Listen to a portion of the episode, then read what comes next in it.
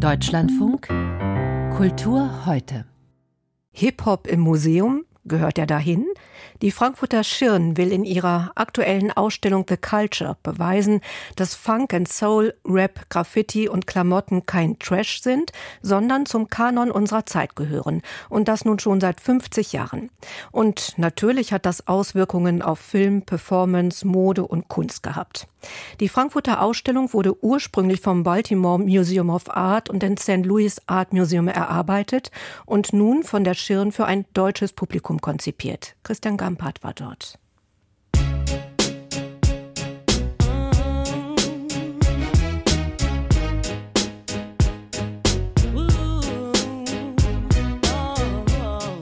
Hip-Hop im Museum, seltsame Sache, sehr ambivalent. Denn einerseits ergeht damit die frohe Botschaft ans Establishment, schaut euch das mal an. Etwa so, wie der Ethnologe etwas Fremdes betrachtet. Andererseits ist dieses Fremde, das wilde und zuweilen durchaus gewaltsame Aufbegehren einer schwarzen Subkultur längst selbst zum Mainstream geworden und wird heftig vermarktet. Manche Hip-Hopper sind reich und stolz darauf. Die Frankfurter Schau ist sozusagen der Ritterschlag für den rappenden Underground, die Musealisierung eine Form der Eingemeindung.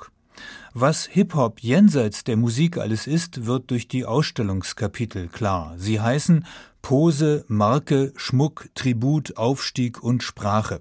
Künstlerisch reichen die Hip-Hop beeinflussten Mittel von naiver Malerei und schrägen Collagen bis zu avancierten Formen, etwa einer schwarz schimmernden Farbfläche von Anthony Akimbola, die aus zusammengenähten Kopftüchern besteht. Die Genres und Medien wechseln von Breakdance-Videos zu fallischen Schmuckobjekten.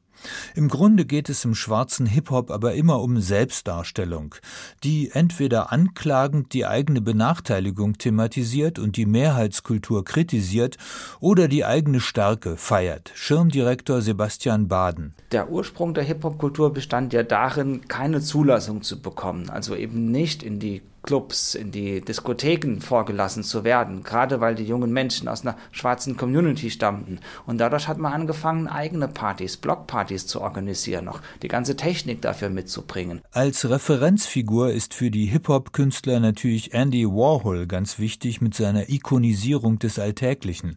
Andere Säulenheilige der Graffiti- und Sprayer-Szene sind in der Ausstellung mit eigenen Werken präsent. Jean-Michel Basquiat sowieso aus der jüngeren Generation etwa Adam Pendleton.